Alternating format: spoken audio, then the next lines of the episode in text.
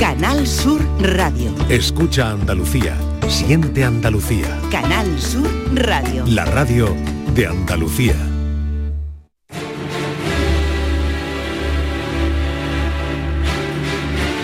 La tarde de Canal Sur Radio con Mariló Maldonado.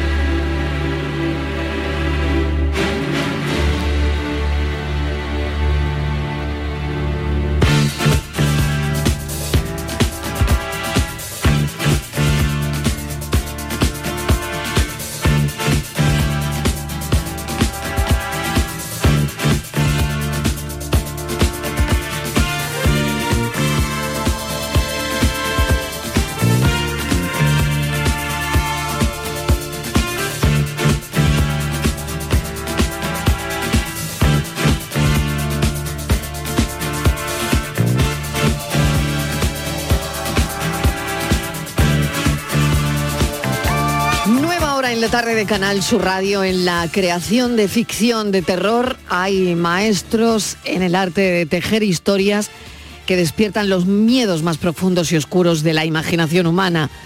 Estos narradores habilidosos han perfeccionado el arte de adentrarse en lo desconocido, ofreciendo experiencias que estremecen y cautivan a su audiencia. Así que yo les voy a presentar esta tarde a los nuevos maestros del terror. ¿Por qué no decirlo así? Porque Devolvernos la conexión es una ficción sonora que tiene que ver con esto de lo que hablamos y que, bueno, está basado, o digamos inspirado, en la Guerra de los Mundos de Orson Welles, que ya saben que causó conmoción en Estados Unidos hace más de 85 años, y también de la película La Noche de los Muertos Vivientes, que se estrenó hace más de 55 años. Bueno, yo eh, doy un salto en el tiempo para venir al futuro y al igual que hemos estado hablando de los robots, hay nuevas maneras de hacer la ficción sonora de, de terror. Y vamos a hablar de ello con alguien que tengo en el estudio, que es Carlos Calvo. Carlos, bienvenido. Muchas gracias, buenas tardes. Bueno, Carlos es escritor, eh, se aventura en distintos mundos, en sus obras destacadas como Los viajes del Cid o El talento de Ada Hirokawa. En Sonoterror interpreta un cameo de sí mismo y ahora hablaremos de ello.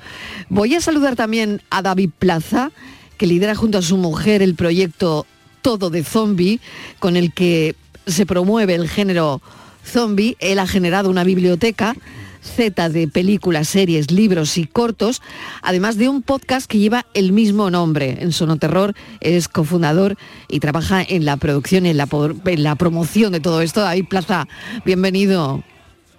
¿Qué tal? Muy buenas tardes. Bueno, gracias por acompañarnos. Y Raúl Cortés, que disfruta de la creación de espectáculos, programas de radio, realización de eventos con Monaco Producciones y lidera la parte audiovisual de espectáculos teatrales también.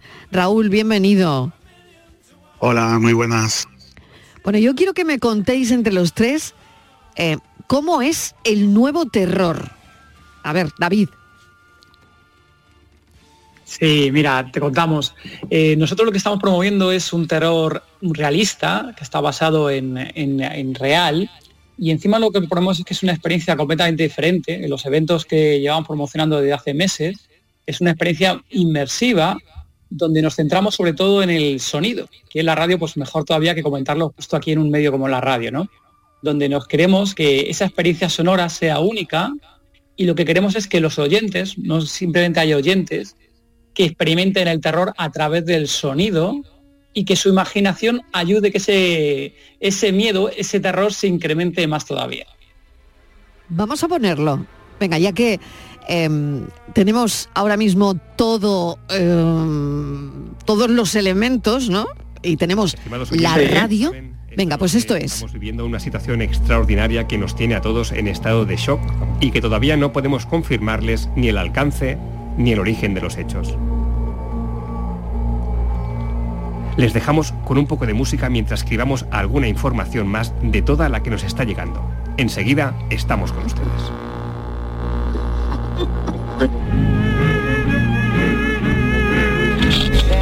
¿Puedes hablar? No puedo gritar. Estoy escondida. ¿Cómo escondida? ¿Dónde estás? ¿Qué, qué ha pasado? ¿Hola? Están sucediendo cosas.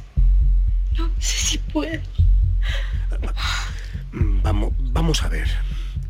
¿Cómo te llamas?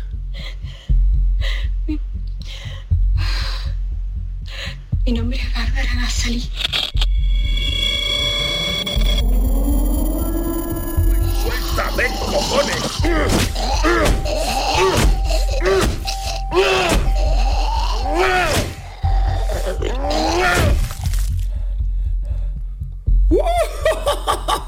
¿Has visto eso?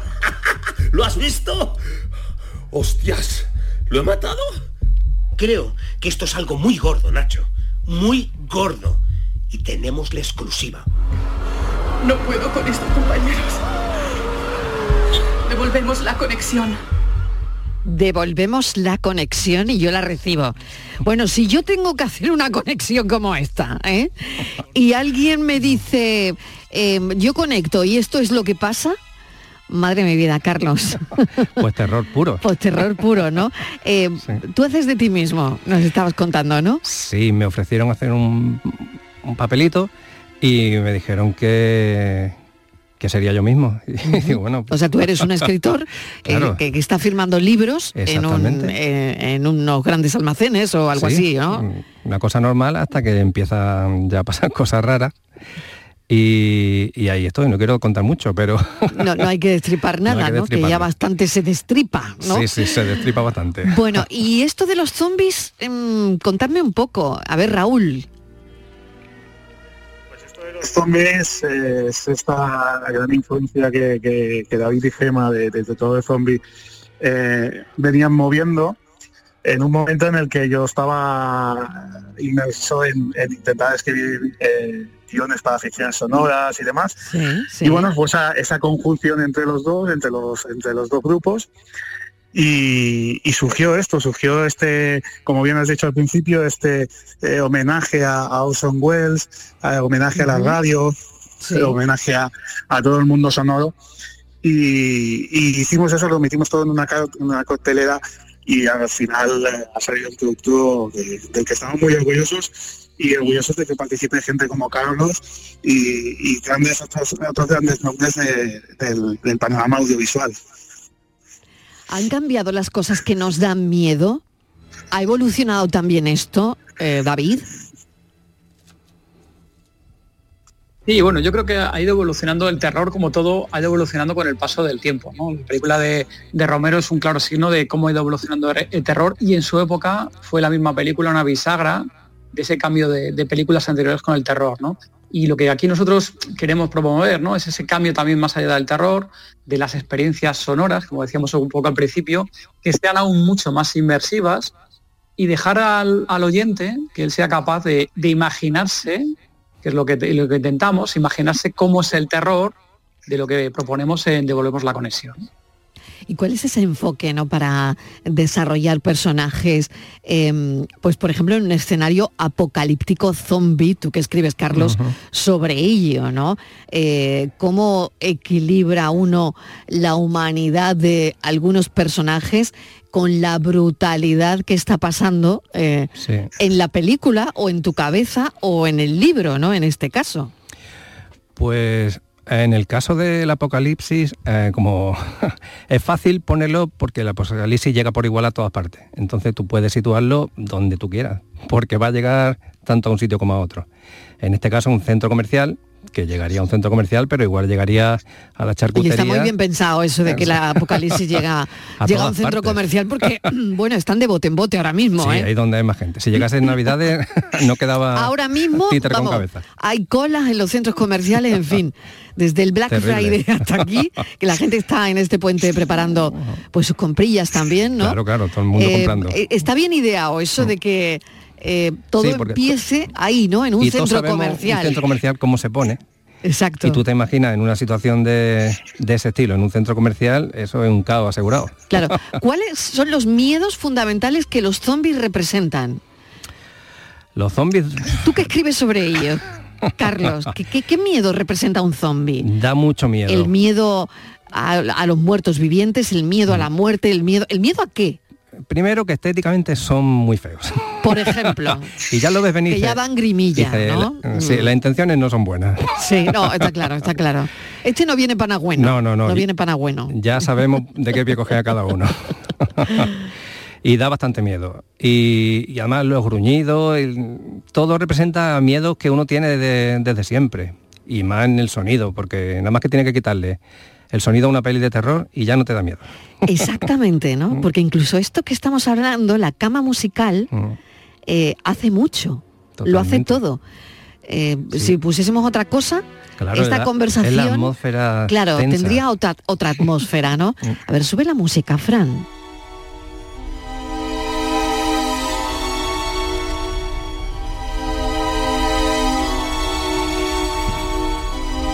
¿Cómo se evita caer en lo típico del género zombie, David o Raúl? David, por ejemplo. Aquí, Raúl, dejo aquí al, al director y guionista, a Raúl, que comente. Venga, Raúl.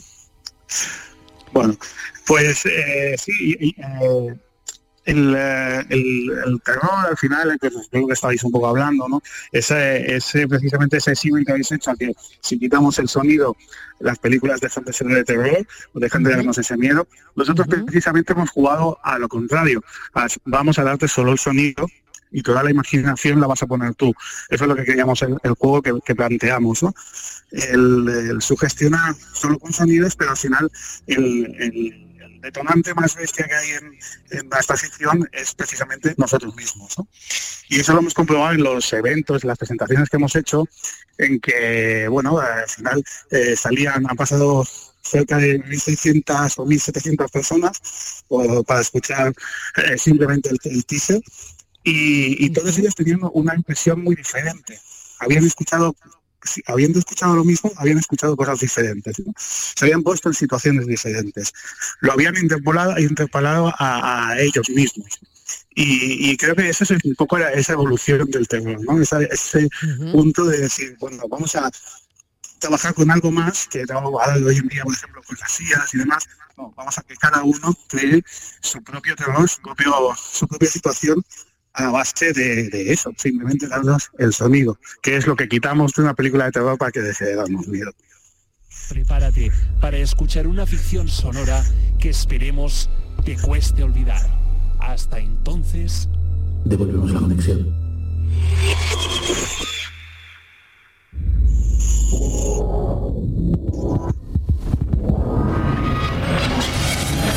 Sonoterror. El terror se escucha.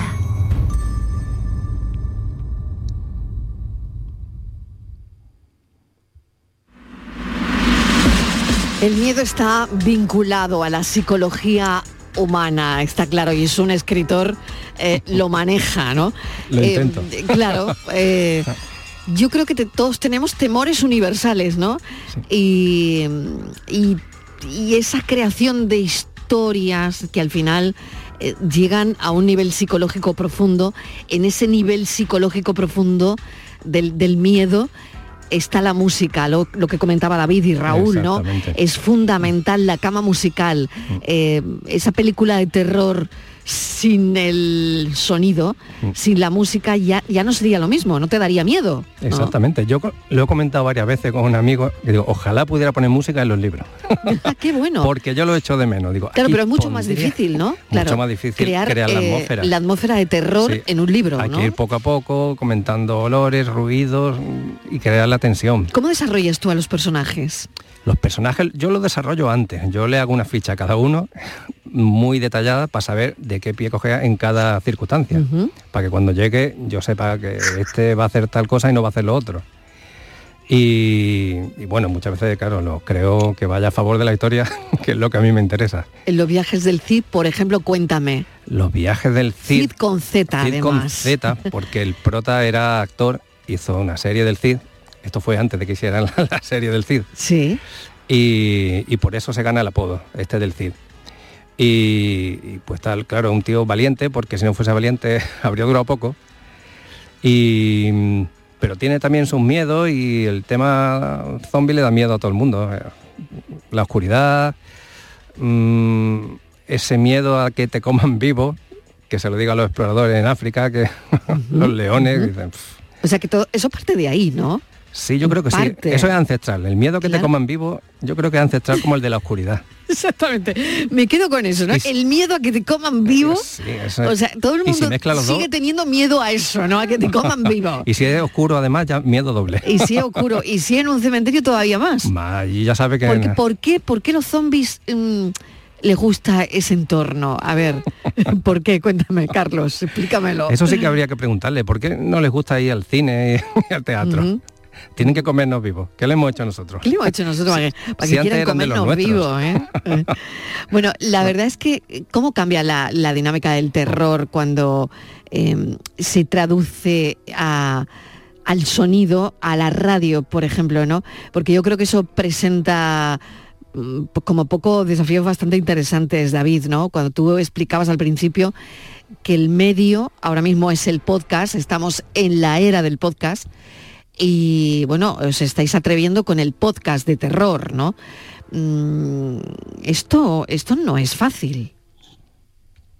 No, no, la complejidad es, es mayúscula, porque como un poco decía Raúl, ¿no? Nos centramos en lo que es el sonido y toda la experiencia del sonido, ¿no? Cuando estás en una película o una serie de, de televisión, pues el espectador, pues bueno, tiene ciertos, ¿no? Tiene ciertas cosas sensorialmente que entra por la vista y que le van ayudando a, que ese relato le conmueva, ¿no? O le aterrorice, ¿no? Le, le produzca escalofríos.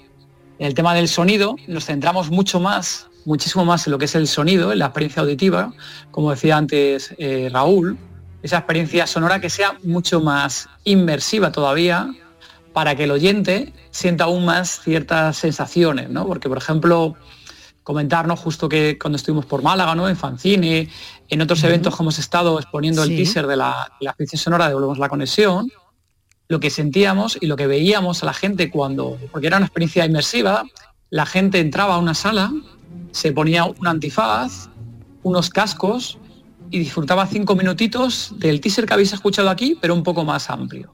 Y en esos cinco minutitos había gente que se agarraba las manos, gente que se agarraba las sillas, gente que le temblaba todo, gente que, oye, pues que no podía aguantarlo y se quitaba los cascos. Entonces, eso es lo que proponemos con, todo lo que estamos proponiendo en formato podcast audio, que el propio oyente pueda decidir cuándo y dónde escucharlo, puede escucharlo en el transporte público, puede escucharlo haciendo las tareas de su casa, No sé yo. o puede ¿no? intentar aislarse unos minutitos e intentar David, en el- disfrutarlo en el de forma transporte calmada. público, ¿no? En el transporte público. ¿eh? Eso es mucho pedir, yo Ah. creo, ¿no? En el transporte público. O, o ponértelo sola en casa, no sé, uff, ¿eh?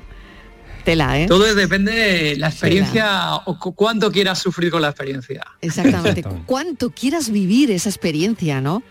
Cuánto quieras vivir esa experiencia que, Sí, claro, es que solo en tu casa con unos auriculares no vas a igual, como dice David, que en el, que en el transporte que en el público. transporte público. Sí. Sí. yo casi sería más de, de escucharlo en el metro, porque a no ser que ya entrásemos en el túnel, se fuese la luz y entonces ya, bueno, ya, ya, Ya. no lo sé, ¿no? Pero bueno, yo quiero ir al, al- al tema zombie también, volver a ese tema zombie que siempre se ha explorado por ahí, ¿no? La búsqueda de la supervivencia y la pérdida de la humanidad, ¿no? Yo creo que eso es lo que Carlos verdaderamente Sí, da miedo. sí. Unos zombies que llegan y que Y se quedan con todo lo y tuyo. se quedan con lo tuyo, se quedan con lo Sí, tuyo las películas y la humanidad ya se extingue Exactamente. y se quedan los zombies. En las pelis clásicas Ese es el rollo, un ¿no? pueblo, Claro. un cementerio y de ahí se puede escapar. Pero Exacto. ahora el auge de los zombies es que se globaliza y se hacen con el mundo. Y ahí es cuando ya da más miedo, porque ya no tienen dónde esconderte. Se han quedado con todo. Oye, y a vosotros que, que habéis explorado todo esto, eh, bueno, hemos Mm. hablado de Orson Welles, hemos hablado también de La Noche de los Muertos Vivientes, pero ¿os gusta el terror? ¿Habéis explorado esto porque os ha gustado el terror? Yo creo que sí, que a, claro, todos nos ha gustado el terror. Y además nos volvemos exigentes, ya no te conformas con cualquier cosa. Tú ves cosas que dices, bueno, la intención aquí ¿Qué te da no- más miedo a ti, a ver, en una peli de terror? A mí verdaderamente los zombies no me terminan ya de dar miedo porque he visto mucho. Sí. O sea, ya eso para ti, pan comido. Mm, No, me da. nada. A, a veces me incomodan, pero. Vale, vale. Pero a mí me da más miedo a lo mejor el tema de posesiones demoníacas y. Eso te da más miedo. Sí, eso me da, me acaba dando más miedo. A mí eso ya directamente es que, Eh, y- bueno, no, y espíritus. espíritus. Sí, todo ese tema mal- Sí. del, del mal. Mm. Eso es lo que me- verdaderamente, sí. psicológicamente a ti te... Eso es lo que cuando acaba, acaba la película, estoy por la noche solo, me, Ya, ya me acuerdo. te- hay, hay- hay alguna cosilla ahí Ahí es cuando te- notas que te ha dado miedo. que te verdad. hace pensar. Sí. David, ¿y a ti? Porque para explorar todo esto has tenido que indagar, ¿no? En, en ese género. Sí, ahí bueno, aquí toda la, la parte del guion y demás es de, de Raúl, ¿no? Que es el que se ha metido más en, en la mente humana, ¿no? Para inspirar. Sí. No solamente hay centros comerciales, hay diferentes situaciones en de lo- la conexión, diferentes y variopintas. Y en cuanto al terror, para mí ya el terror la verdad que es complicado, porque a los que nos gusta el terror, nos gusta el género zombie, pues ya la experiencia va cambiando. Pero sí que es cierto que eh, ya lo que provoca el susto no es el típico susto antiguo, ¿no? De, de esto que parece que va a salir alguien pum, y te asusta directamente, ¿no? El- Sino el tema de la expectativa, ¿no? El cómo ese, ese, mm, ese ¿no? Cómo te va cogiendo la película o la experiencia que sea y poco a poco vas metiéndote dentro de la escena y cuando estás dentro, pues esa sorpresa de alguna forma, de algún miedo inesperado, ¿no? No el típico miedo de susto que sabes que va a salir alguien justo detrás de la puerta o cuando se gire va a venir alguien, ¿no? Algo más extremo o también vamos a decir de gore, ¿no? Algo también gore o fuerte que te deje perplejo también. Claro, me quedo con eso, David, que decías. El susto ha cambiado, el susto ha evolucionado. Eh, Raúl, y yo creo que aquí tú tienes mucho que decir, claro. Sí, yo soy un apasionado del terror, desde luego, y de otros muchos géneros, pero sobre todo del terror. Y eh, retomando un poco eso que decíais al principio, ¿no? Del, bueno, al principio es un momento de los zombies, ¿no? ¿A qué pueden representar esos zombies? Yo creo que precisamente representan un miedo eh, social, un medio, un, un miedo que ya desde Romero ya lo quiso enfocar en, en ese en ese punto. Al final ha evolucionado ese miedo, pero al final ese, ese miedo al, al control, a, a la el romper con los gobiernos, con, con, los, con los controles generales masivos. Y un poquito eso es un poco lo que nosotros también demostramos en, en esta ficción. Y, y- y ahí respondo también a tu pregunta, ¿no? Yo llega un momento que como, como mis compañeros acabas inmunizándote un poquito de esos sustos, de esos, de esos em, screamers rápidos. Claro, y al final, eh, a mí yo me quedo con que a mí el, el terror que lo que más me pueda llegar a asustar es al final es la realidad. Jugar con esa realidad a que todo te sea tan real que puedas verte eh, reflejado en esa situación. Qué bueno es eso, ¿no? Porque es la realidad lo que verdaderamente da más miedo y es la realidad, el miedo a la realidad, lo que probablemente es hacia donde esté yendo el terror, ¿no? Que al final Correcto. en, en situaciones cotidianas, en y- ya no, no hay sí, sí. que probablemente generar escenarios muy eh, sino digo- la realidad, ¿no? Yo digo, cuando una mentirijilla la disfrazas de verdad todo lo que pueda, es cuando más, más llega alguien. Es la cuando- tienes que disfrazar de verdad. Cuanto más datos reales les meta, mm, y en el terror más que nada. Mm. Bueno, pues espero que esta entrevista no haya dado mucho miedo, pero sí, pero sí, eh, queríamos contarles a los oyentes esta experiencia sonora. Además teníamos un vehículo magnífico que es la radio para, bueno, pues un vehículo fantástico para, para que Sonoterror sonara esta tarde aquí.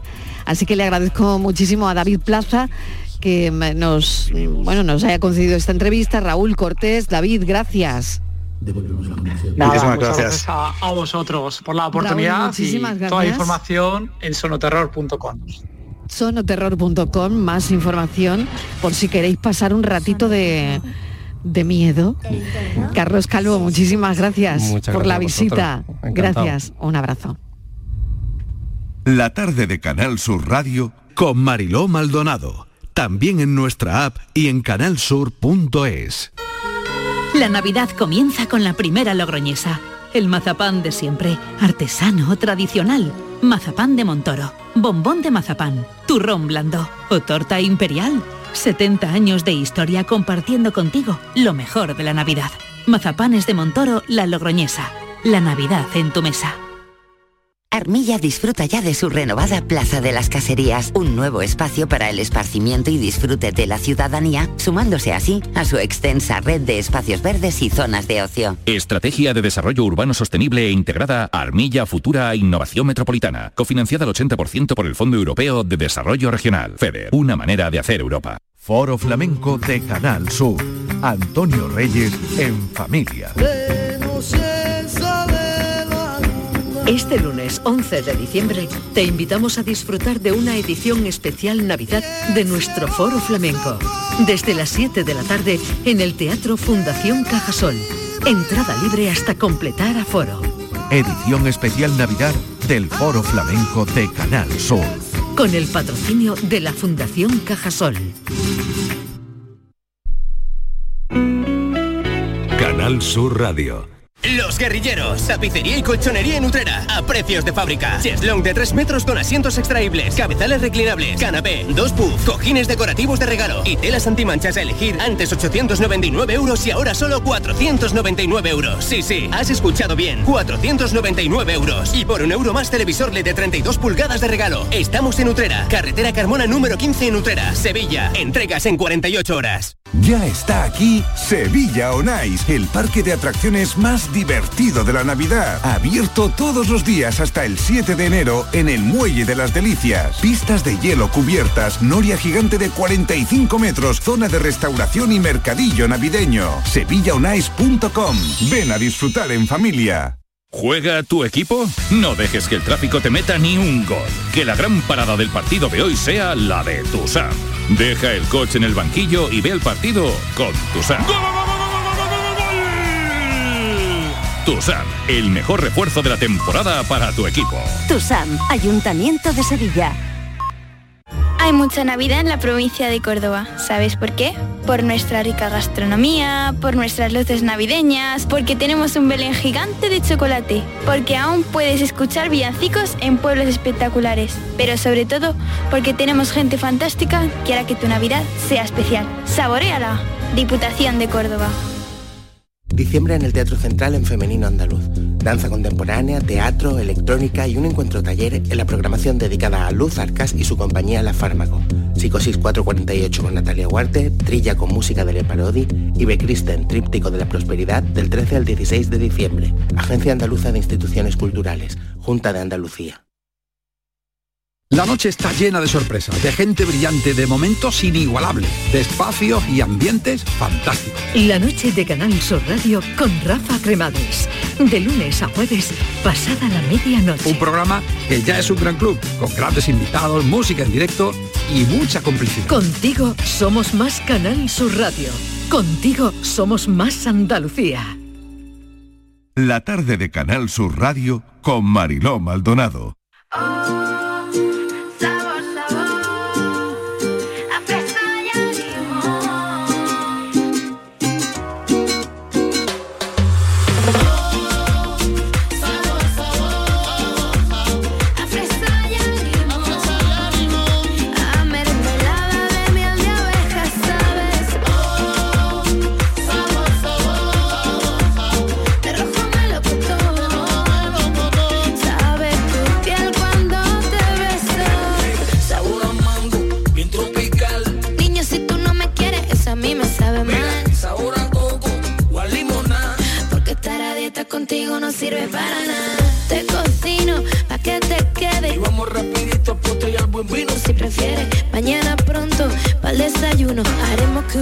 uno y uno no sean dos, solo sean uno. Sabor, a fresa y a limón. A mermelada de miel de abeja, sabes. 5 y 33 de la tarde y de que nos coman los zombies nada. Vamos nosotros a comer cosas en el mercado navideño, en algunos mercados navideños gastronómicos que ya se están celebrando en un montón de puntos de Andalucía, Estíbaliz. Yo creo que se han empezado ya a inaugurar esos Sí.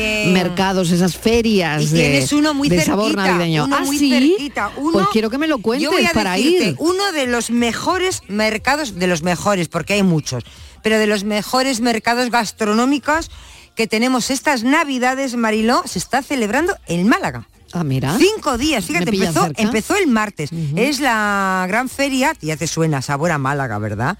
Ahora ya sí, ¿no? Bueno, pues Marilo, desde el martes y hasta el domingo eh, va a haber allí más de 100 productores. Estamos ante un evento único en España. Es un auténtico escaparate, hay que decirlo, para los productos autóctonos de la, de la provincia, ¿no? Mira, te voy a decir por si nos están escuchando, que yo creo que el Málaga todo el mundo sabe dónde está, pero si alguien se quiere acercar, que yo lo recomiendo, es un- excelente plan para este puente. Está ubicado en el Paseo del Parque, allí hay 108 productores, Mariló, de todas las comarcas con auténticas delicias de todo, aroma marinero, aroma de la sierra, eh, ajo bacalao, eh, te puedes endulzar con unas locas de estas ¿Tú magníficas. ¿Las has probado alguna vez? Eh, yo sí, una Las vez que estuve, sí, una maravilla. No, bueno, una ¿A ti no? ¿eh? Una maravilla. Ah, La- ah. Las locas Bueno, son una maravilla. bueno, no pues sé si Diego ya- Abollado, que lo tengo por ahí también, También. las habrá probado. Las he probado, las he ¿Qué probado. tal, Diego? ¿Cómo estás? Nuestro hombre de la Muy cultura, bien, que ahora va a muy hablar de bien. cultura, Se le está hablar de poniendo- comer. La cultura, Está- pero está salivando, es está que- salivando, Hombre que sí es cultura, escuchándonos. hombre que sí es cultura, ya ves. Oye, entonces sí, tú, tú las has probado, ¿no? Las típicas Sí, locas de sí, sí, Málaga. las he probado, vale, vale, vale. Que no sé por qué las llaman así, pero en cualquier caso muy Sí. ¿Vale?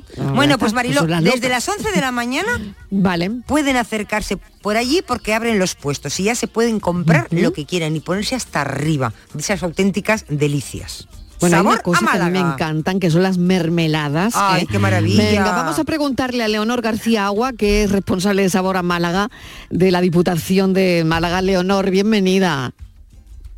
Muy buenas tardes, bienvenida Bueno, a todos. Cuéntame, cuéntame dónde estás, qué estás viendo. Ay. Estoy loquita, estoy loquita, Ay, loquita. loquita, que te comemos, ¿eh? Venga. Loquita de sabores, de sabores. Bueno, como cuéntame, habéis dicho, cuéntame. bueno, pues estamos, es como un, lo habéis dicho muy claro, es como una despensa enorme de toda la provincia de Málaga, con los mejores productos de todos nuestros pueblos del interior y también de la costa, porque, bueno, aquí en Málaga tenemos mar, pero tenemos una, unos pueblos de interior magníficos con unos fabricantes y una empresa muy pequeñitas, ¿verdad? Que son muy artesanas, muy tradicionales, empresas muy familiares, pero que hacen un producto que son la gloria, la gloria de Málaga. Hombre, los quesos, ¿no? Eh, las mermeladas, las mieles. Mira, Ay, Hombre. qué bueno. las mieles, tenemos chocolate, tenemos, eh, tenemos unos cafés maravillosos tostados ya aquí en Málaga, con unos vinos que se pueden maridar. Un- una maravilla. Tenemos que no solamente tenemos vino dulce, tenemos vinos tintos, rosados, espumosos, naturalmente dulces, y tenemos para brindar en cualquier ocasión. Qué maravilla. El año pasado ya fue un auténtico éxito y este año eh, se espera eh, aún más público porque está cogiendo, vamos, esto es una cita que no solamente en Málaga, Diego, en cualquier parte de Andalucía ya nadie se puede perder la gran feria Sabor a Málaga. No, no, es una ya una fecha que está en todos los almanaques de todo, como yo digo, de todo España y también internacional. Hoy hemos tenido visitantes de Holanda y de Islandia que han venido a visitarnos para, para ver los maravillosos productos que tenemos. Y bueno, y, te sorprende todo porque no solamente tenemos los, como habéis dicho, unos quesos maravillosos, pero unos quesos innovadores. Ah, Tenemos un bombón de pasta de leche cruda de cabra con pistacho Uf, y, madre mía, y madre miel. mía, madre Y mía. Esto es una maravilla. Yo digo que aquí tenemos la gloria, la gloria, la Pero- gloria bendita, ¿no? Como La gloria antes. bendita. y el lujo verdad, que es, el lujo que significa, porque es un verdadero lujo, eso sí que es un lujo, el poder consumir productos que son productos además, como tú decías verdad. antes, eh, eh, fabricados, elaborados con pequeñas empresas y, y productos que están muy pegados a la tierra. Eso es un verdadero lujo. Sí. ¿eh? Muchas veces nos creemos, asociamos el- Claro. el, lujo alimentario a otros conceptos y no nos damos cuenta que el verdadero lujo es eso, es llevarse, llevarse lo que tenemos, eh, sí. claro, es llevarse artesanía pura al, al paladar. Claro, porque la- lo- los productores de aquí, además tú vienes y los conoces directamente, Claro, porque, es. por ejemplo, el bodeguero está aquí, está el que hace eh, el dulce está aquí, le puedes Claro. preguntar cómo lo hacen, y, y es la tradición, pero es una tradición que crea una riqueza enorme en la provincia de Málaga. Claro. Está acabando con ese estancamiento económico que tenían los pueblos del interior, que la gente se iba a la costa a trabajar, pues está creando, generando mucho empleo y eso también es un objetivo muy bonito, ¿no? Y siendo Ver conscientes la eso, que es un lujo, que siendo conscientes que están disfrutando de un Claro. lujo, claro, claro. Claro, es que la tradición va mezclada mucho también con la, la calidad Mm, de los productos que teníamos en nuestra Esa es la tierra. esa que- calidad, claro. Ahí va, que, que, lo, que lo estábamos olvidando, que la teníamos ahí Mm. como un- una cosa que, bueno, que estaba, pero que no lo poníamos en valor. Mm. Y eh, ahora estamos viendo cómo nuestros fabricantes, nuestros productores, pues hacen esas maravillas que te la pueden contar y que pueden eh, eh, utilizar los mejores eh, productos para elaborarlo, la almendra de, de cártama. Eh, es que lo tenemos todo y yo creo que tenemos que, como tú has dicho, el lujo lo tenemos en nuestra Claro, mesa, lo tenemos en nuestra tierra, en ese nuestro lujo mar. frente a otras sí, marcas hay que, parece- reivindicarlo. otras marcas muy mayoritarias, unas marcas Sí. mucho más industriales, que, Sí. que ellos reivindican un concepto del lujo, no quiero decir nombres, pero no tiene nada que ver con lo que, Sí. con lo que estamos hablando. Nada, que nada, eso no tiene nada que ver. El lujo es ver esas caras de esas personas que, que han hecho ese queso tan maravilloso que tú los ves allí vendiéndolo y te lo explican y tú dices, madre mía, esto no es caro, Oh. esto es una, es Claro, una claro, maravilla. que- claro, y, claro. y ver, claro, y eso es lo que tenemos que reivindicar, que tenemos unos productos maravillosos, unos productores que, que trabajan desde las 4 de la mañana ordeñando las cabras malagueñas para que tengamos los mejores productos más frescos y Claro, con mayor claro. calidad y eso es lo que hay que reivindicar. Yo estoy con, con vosotros, es el que el lujo. está es el en lo bueno, es en, en- en lo nuestro, en lo nuestro. Exacto. Nos has hablado de un producto estrella, de ese bombón de pistacho y leche de... leche de cabra. De Pero hay, cabra. hay otros, eh, leche de cabra, hay otros productos estrellas este año, me imagino que muchos, ¿no? Y quiero saber también dónde se para más la gente, qué Mm. le atrae a la gente y luego también a la gente, a la, a la persona extranjera, ¿no? Que qué le gusta más de, de la feria. Sí, sobre todo, a, sí, sí, sí, mira, eh, a los holandeses le han llamado muchísimo la atención, sobre todo que, que lo- los dulces no navideños se hagan artesanalmente, porque claro, ellos se imaginan haciéndolo todo en unas máquinas. Y claro, han visto, ah, aquí han hecho un taller de cómo se elaboran los mantecados, por ejemplo, de la- con almendra o los alfajores, ah, con almendra y miel de caña, de azúcar, de, de frigiliana, y ellos se quedan e- enamorados porque claro, ellos creen que todo es una máquina, le meten una masa y salen todas iguales.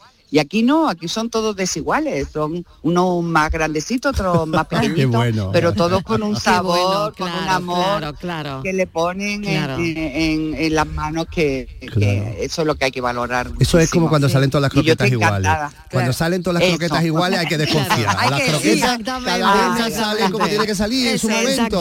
¿Eh? Cuando Sí, salen todas Claro, iguales, mal vamos. ¿eh?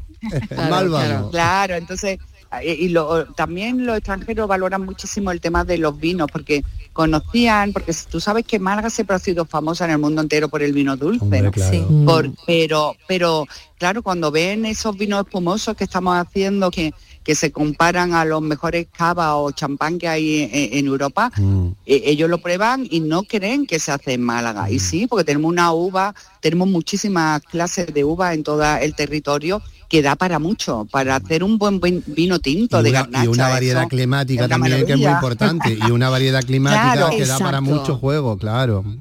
Claro, porque ahora mira, la- las barritas de chocolate con mango de la sarquía, ¿no? Mm. Con ese chocolate tan maravillosamente hecho Mm. a mano, eso, eso ya no lo sé- no existe en ningún sitio más que en Málaga.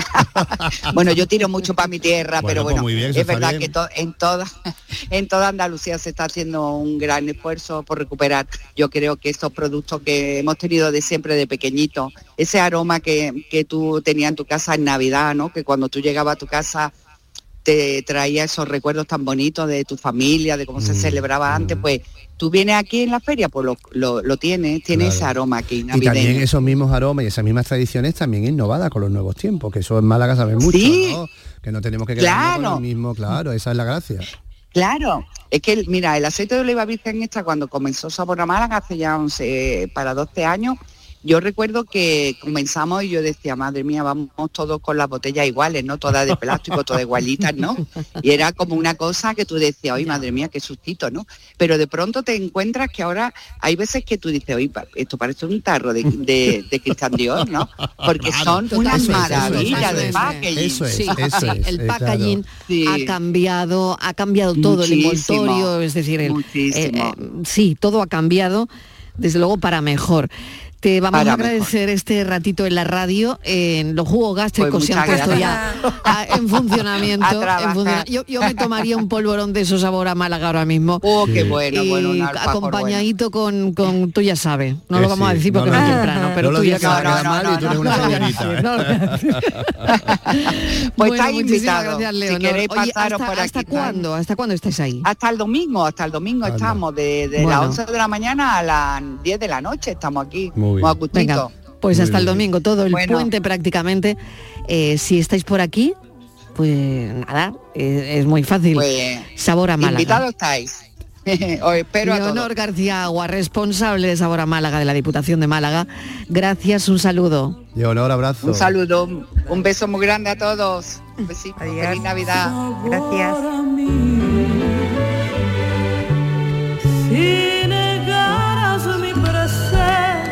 En tu vivir, bastaría con abrazarte y conversar.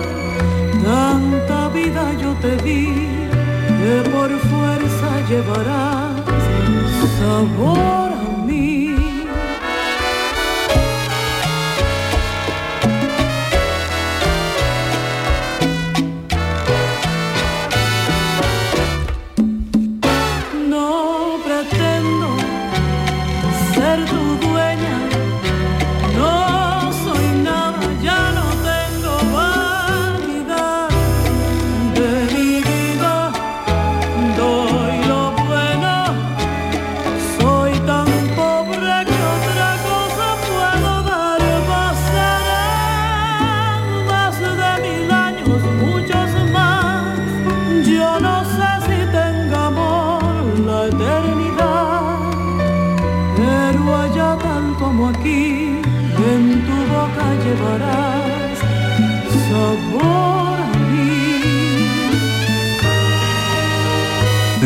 de Canal Sur Radio con Mariló Maldonado.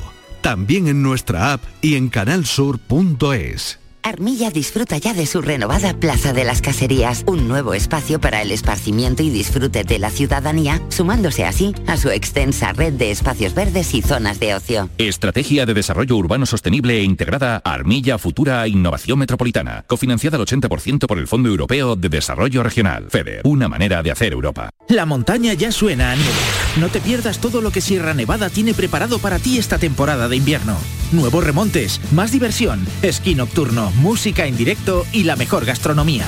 Ah, y actividades en la nieve para toda la familia. Ya está aquí la temporada de invierno en la Gran Montaña. Sierra Nevada, pasión por la nieve. Junta de Andalucía. Quiero compartir contigo en Canal Sur Radio el inicio de las mañanas de los fines de semana. Te espero en Días de Andalucía con toda la actualidad, música, literatura, ciencia, entrevistas, cine, flamenco. Los fines de semana puedes disfrutarlos de una forma muy especial en Días de Andalucía.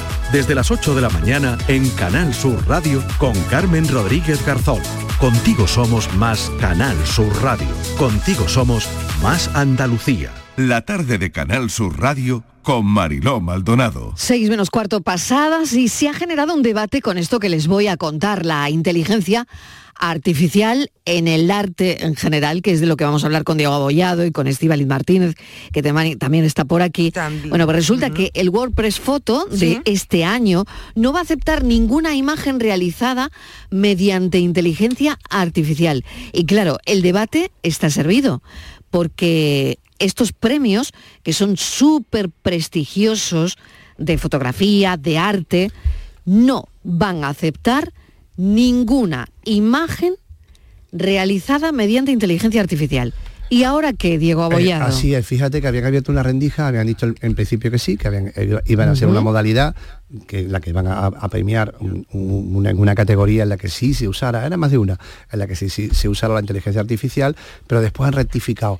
Y es muy interesante esto de que un premio tan importante como este, en las bases, estamos hablando, como tú bien has dicho, las bases para el año que viene, el 2024, digan donde dije, digo, digo, Diego, dicen que sí primero porque dice, bueno, la inteligencia artifi- ar- artificial es una realidad, no podemos negarnos a ella, vamos a darle un hueco, vamos a darle un re- un- una rendija, vam- vamos a de- diciendo claramente que es, inteli- que es inteligencia artificial, pero después reculan y dicen, no, ¿por qué?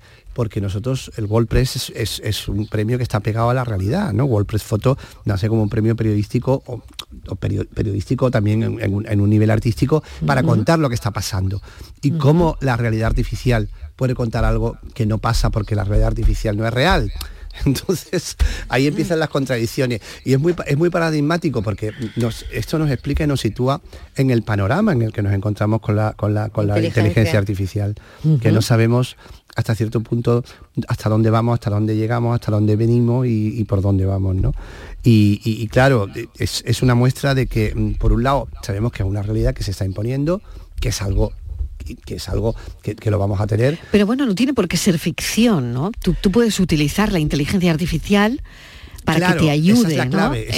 en, determinadas en determinados momentos no para obtener una mejor luz en esa escena eh, que estás tratando de captar donde pues imagínate en una guerra no y a lo mejor le dices a la inteligencia artificial oye mejórame esta imagen que quiero los rostros más nítidos que en fin no sé hasta qué punto muy interesante lo que tú también, dices, una claro, cosa no sé es hasta qué un punto- rasgo de la cara crear, Claro, crear el eso es otra, eso es otra. ¿Sabes? Es que lo que Claro, está pero, pero no es crear, tecnología. no es Eso es exactamente, no tecnología. es aplicar la tecnología a la, inteligencia, a la inteligencia artificial, no la irrealidad, Claro. no inventar una escena que no existe. Claro, esa es la clave. En fin, Mira, fíjate, no, no, a ver, ahí siempre Me genera dudas en también esto, todo esto, Claro ¿no? que nos genera dudas. Bueno, y esto es lo bonito que nos genere dudas. Claro, claro, Para claro. eso estamos en el siglo XXI y no, no tenemos los manuales hechos, ¿eh? Tampoco los antiguos los tenían, ¿eh? Nos- con los antiguos que se montaban en el tren decían que iba a 35 kilómetros por hora, se iban a poner malos, ¿entiendes? Y no se pusieron. Quiero decir que, que aquí estamos abiertos Sí. a, a- a las cosas que pasen. Pero tú has dicho un aspecto que es muy interesante. Como herramienta, es verdad. A ver, Vermeer y, y- y mucho Vermeer, como se dice realmente el gran pintor holandés, y, y probablemente Velázquez también, y muchos grandes artistas usaban, por ejemplo, las cámaras ópticas, las, las cámaras, las cámaras de, de proyección, jugando con los claros y los oscuros para proyectar imágenes y copiarlas. Es decir, que ya ellos estaban usando de alguna manera una inteligencia artificial para, para, para, para, para, bueno, para mejorar su arte, ¿no? La cámara oscura era, era un elemento habitual que usaban los pintores. Y no por eso le podemos negar que eran magníficos pintores, ¿no? Pero claro, eso es una cosa, crear una imagen, como decía Estivali, de la nada o con unos parámetros, con uno, con uno, con unos, con unos algoritmos, crear una imagen nueva es Pequeños, otra con cosa. cuatro claro, cositas, claro. crear una- Es otra imagen, ¿no? Claro, claro, claro. Yo no sé si eh, la inteligencia artificial en este caso, por ejemplo, tú le puedes dar ya no imágenes, sino información. Información Claro, de lo que está ocurriendo Claro, toda la y a través de De ahí hecho. y a Claro. través de ahí te hace la fotografía. Claro, toda la del mundo. la situación. Yo, Claro, quiero- yo claro. soy un artista y quiero elegir un amarillo y entonces decido meter toda la información de todos los amarillos del mundo y decir para los que quiero el amarillo y ellos te eligen un amarillo. Hasta ahí bien. Pero no dejan de elegir un amarillo, no deja de ser una herramienta, no deja de ser esa cámara oscura frío. que usaba Vermeer. Ahora, crear, crear es otra cosa, claro, y esa es la clave. Claro, porque en ese caso la inteligencia te- tendría un arte muy frío, ¿no? Bueno, de hecho lo que hay, a ver, también es verdad que la, la inteligencia artificial, vamos a ser francos, la inteligencia artificial que vemos nosotros en, en internet, que nos llega, la, la más simple, no es tampoco la más sofisticada. ¿eh? Pero por ejemplo, en música, en música ya hay verdaderos problemas. ¿eh? En música, Bueno, sí, en música tú metes un programa con la música de Mozart, por ejemplo, y te hacen una música de Mozart que te cuesta distinguir si es Mozart o no, porque suena Mozart. Mira, vamos a poner un ejemplo. ¿Te parece, Mariló? Venga.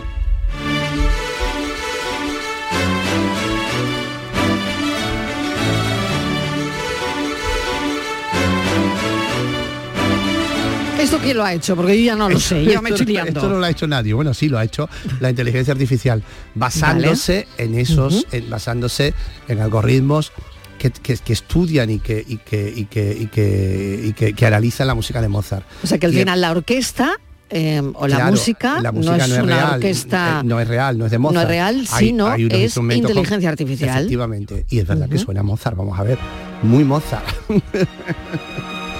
y aquí tenemos Muy Mozart, ejemplo. mucho Mozart. Mucho Mozart. mucho Mozart.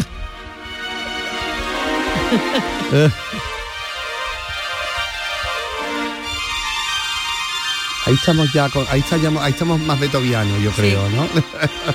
Bueno, pues esto es, esto es como muestra botón, ¿no? Claro, quiero decir que yo estoy seguro que, que incluso grandes expertos, tú le colocas ante una de estas músicas y dicen qué, parte, qué, obra de Mozart es esa que se me escapa o qué obra es esa de Beethoven que se me escapa. En el caso de la música parece más, más sencillo. Si tú le metes un algoritmo con, la- con el mayor número de, de- de comp- con todas las composiciones que hacían los grandes maestros y las combinaciones que usaban, pues bueno, sale una fórmula. Pero bueno, igual puede pasar con Picasso, si metemos todos los colores, metemos todos los estilos, metemos tal, pues también, Exacto, ¿no? Claro, claro, exacto, claro, claro, exacto. claro, claro. Bueno, Pero a la pues vez también que es un- aprender, ¿no? Claro. A discernir. o- Claro, y a la vez también puede ser una magnífica herramienta.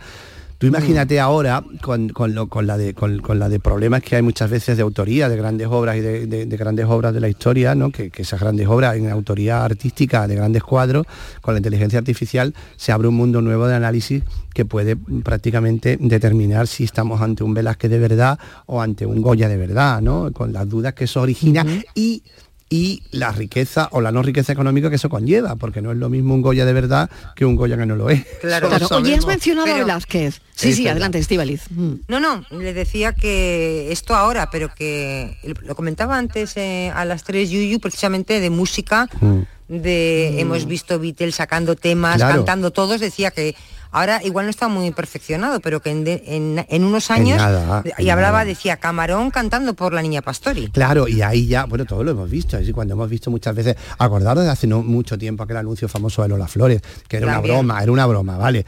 Pero todos sabíamos que no, no era Lola, no era Lola Flores, pero sonaba Lola Flores, cuidado. Pues imagínate esto con mucho más tiempo y hablando de otras muchas cosas, claro, claro. Eso es- esto es lo que nos queda.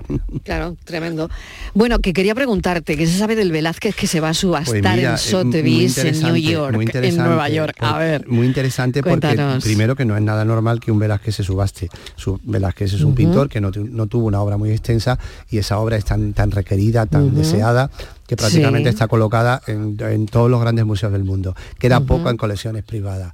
¿Qué quedaba? Este cuadro del que vamos a hablar. Este cuadro es la reina de España, eh, una reina de España, una Borbón, que fue reina de España y se casó con Felipe IV, Ana de Borbón, y es un gran cuadro que pinta Velázquez en, en el siglo XVII, que además era lo que se dedicaba, era pintor de corte y lo primero que tenía que hacer era pintar bien a los reyes.